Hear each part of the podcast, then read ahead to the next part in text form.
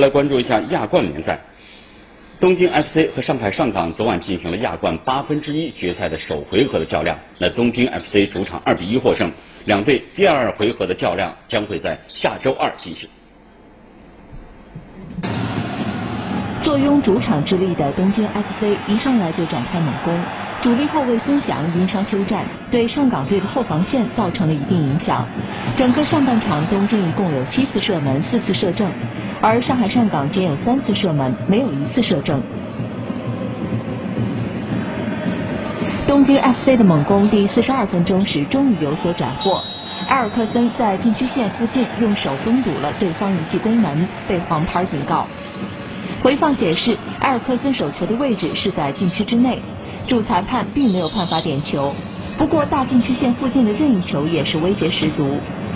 果然，水饺宏泰一记低射攻破了城门，东京 FC 一比零领先进入下半场。